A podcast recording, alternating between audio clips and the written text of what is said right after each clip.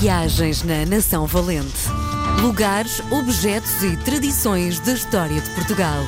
Com Helder Reis. Dia de recebermos Helder Reis, autor do livro Nação Valente, Lugares, Objetos e Tradições da História de Portugal. É um prazer, é uma aula de, sei lá, de tradições Ai, de obrigado. lugares. Ainda bem que não disseste história. Mas também tem história, não é? Sim, tem, mas sem ser aula. Bom, isto é o Guia Michelin feito pelo Helder Reis. Antes não é? Porque Só eh, falta. Só falta restaurantes. Vai ser o próximo. Bom, vamos olhar antes de entrarmos propriamente eh, na história que, tens para nos contar hoje, porque o outro dia tropecei num eh, live no Instagram feito por ti, que me deixou eh, estarrecido porque não sou muito adepto, quer dizer, não tinha visto nunca, não é? E vejo que tens uma legião de fãs e que estás, continuas a fazer o chamado serviço público, fazes Hum. durante o teu dia em trabalho e à noite. eh, tentas passar um bocadinho de boa energia e animar as pessoas, não é? Mesmo que as pessoas não tenham muita coisa para te dizer, para nos contar, Hum. só o facto de participarem já as deixa felizes. E eu fiquei eh, muito agradado e tive um bom bocado a ver. Eh, Hum. Sentes isso, não é? Olha, sou um privilegiado. Já lá vão 21 anos de televisão. eh, e a televisão projeta-nos projeta bastante na vida das pessoas e eu já estou há muito tempo lá, não é? Ahm, e sinto de facto muito carinho, muito amor. Eu, olha, sou-te sincero, graças a Deus, porque se- ia ficar bastante triste e, e as coisas negativas têm sempre um peso, um peso pesado, passando aqui o panasmo. Ahm, mas não tenho aquelas pessoas de ódio no meu feed a dizer mal, ah, ele é este a fazer aquilo, aquele a fazer aquilo, devias fazer assim. Não, quando muito dizem, ah, não gosto muito da sua barba, mas gosto muito, mas gosto muito de si na mesma. Assim, percebes? Não. E, e para mim, eh, eu não sou. Eu tenho as redes sociais por uma questão de trabalho e de proximidade, e por causa da minha empresa também agrícola, é a minha forma de, de comunicar e de chegar às pessoas. Nos dias de hoje é, é mais do que essencial. Ahm, mas tenho muito respeito pelas redes sociais e tento dar às pessoas. É assim, eu divido a coisa muito. Está muito segmentado para mim, que é a minha privacidade. Há coisas sobre as quais eu não falo eh, nas redes sociais, mas gosto de mostrar alguns bocadinhos do meu dia. Pá, mas também não estou ali, ah, este é o meu batido. De vez em quando lá ponho. Ahm, gosto de dar um bocadinho da minha vida, partilhar o meu trabalho, que é por aí que as pessoas me conhecem. Ahm, e depois, de vez em quando, vou fazendo esses diretos só para. Pá, estou aqui. Alguém quer falar? Então, nesse direto. falei para a Austrália, falei para o Brasil, eh, e é tão giro ali numa conversinha de um minuto. Então, o que é que faz? Está bem disposta? Está tudo bem? Está com sono? É uma conversa assim. É uma conversa. Eu sou uma pessoa bem Não disposta. tens nada preparado, pois não? Não, não. É mesmo, estou, ligo aquilo, vamos para o que dá. Hum, não tenho nada preparado, mas é sempre com o intuito de não estar a falar doenças, não estar a falar de desgraças, não estarmos a lamentar, estarmos simples. Então, como é que estás? Como é que foi o teu dia? O que é que fazes? E estás aí há quanto tempo? E quando é que vens a Portugal? E agora vais dormir e dormes bem? E bebes chá? Assim, pronto, é uma coisa muito, muito tranquila. Uh, sem grande planificação, mas com alguns princípios. Uh, sem moralizar também. Portanto, se as pessoas quiserem também estarem ali a falar de qualquer coisa que lhes esteja a incomodar, estejam à vontade. E faço de vez em quando, não há dia certo.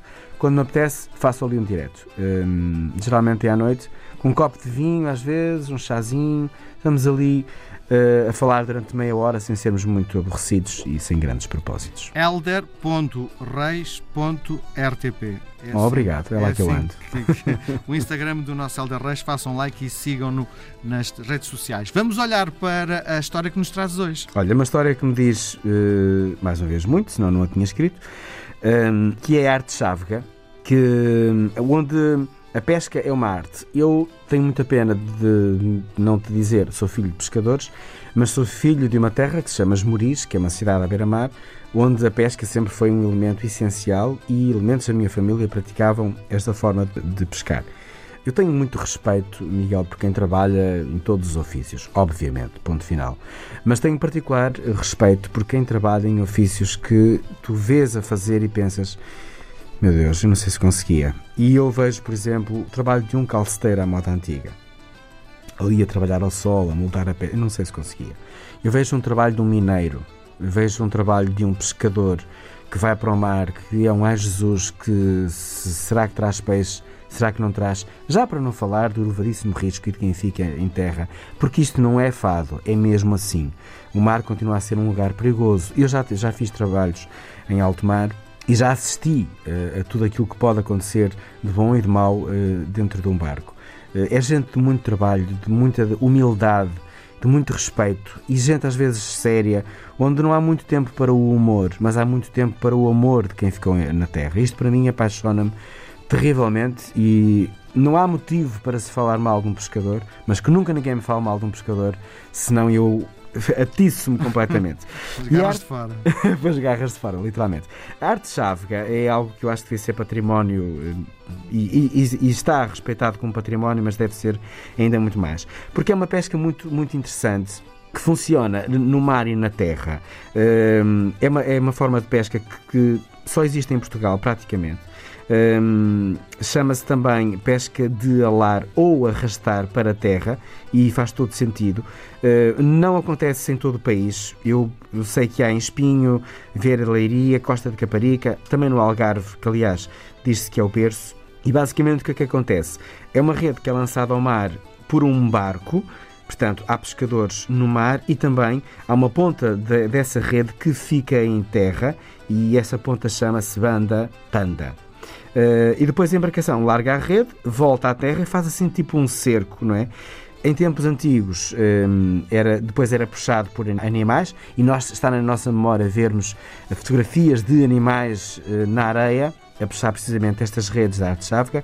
Agora são trocados pelos tratores. Eu confesso, eu gostava imenso de, de ver os animais porque eram respeitados, porque não era um trabalho muito esforçado, era muito menos esforçado que trabalhar na terra mas uh, há esta uh, dualidade entre o pescador de terra e o pescador de mar. Há nomes para tudo, não vou amassar com isso, uh, mas são arrais, arrais do mar e os arrais da terra, portanto, o nome dos pescadores.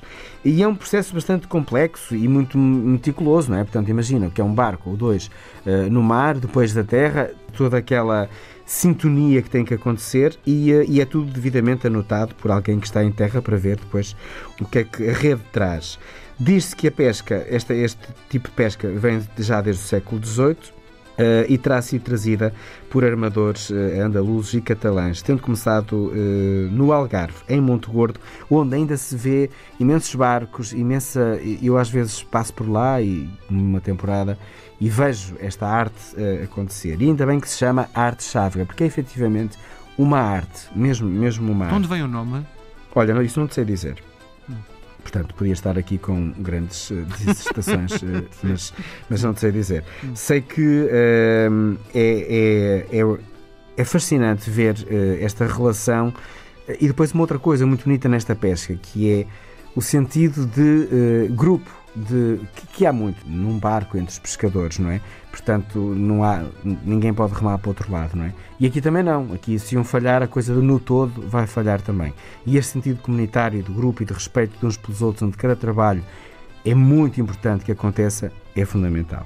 Eu também. Eu... Essa atitude de grupo não é só eh, nesta arte, eu acho que em tudo na vida, no fundo, não é? É, é sim, eu, eu acho que o sentido comunitário, cada vez mais, e nos dias de hoje, é, é o palavrão que nós devemos cumprir, não é dizer, é cumprir. Uh, mas uns mais que outros, não é? Exemplo, no nosso trabalho é óbvio que se um técnico nos fizer ali um mute, lá se vai o no, nosso discurso todo eloquente, ou em televisão, câmara desfoca e fica uma porcaria. Obviamente. Uh, mas aqui, sabes o que é? Quando mete a subsistência, porque se eles não trouxerem nada na rede, vai ser uma desgraça para aquela gente durante uma temporada. Acho que sobe um bocadinho mais a fasquia da responsabilidade, sabes? Uh, na minha perspectiva. Muito bem. Só para terminar, uh, os romanos, claro, acho que já, já a praticavam. Ele diz que se diz. Um, a arte chávega está inscrita, e isto é importante saber, não é assim tão negligenciada quanto isso, no Inventário Nacional de Património Cultural e Material. É uma belíssima honra às suas gentes e fiquei curioso por saber chávega porquê. Vou fazer esse trabalho de casa. Muito bem, nós voltamos a conversar na próxima semana. Um grande abraço. Chico Coração. Viagens na Nação Valente. Lugares, objetos e tradições da história de Portugal com Helder Reis.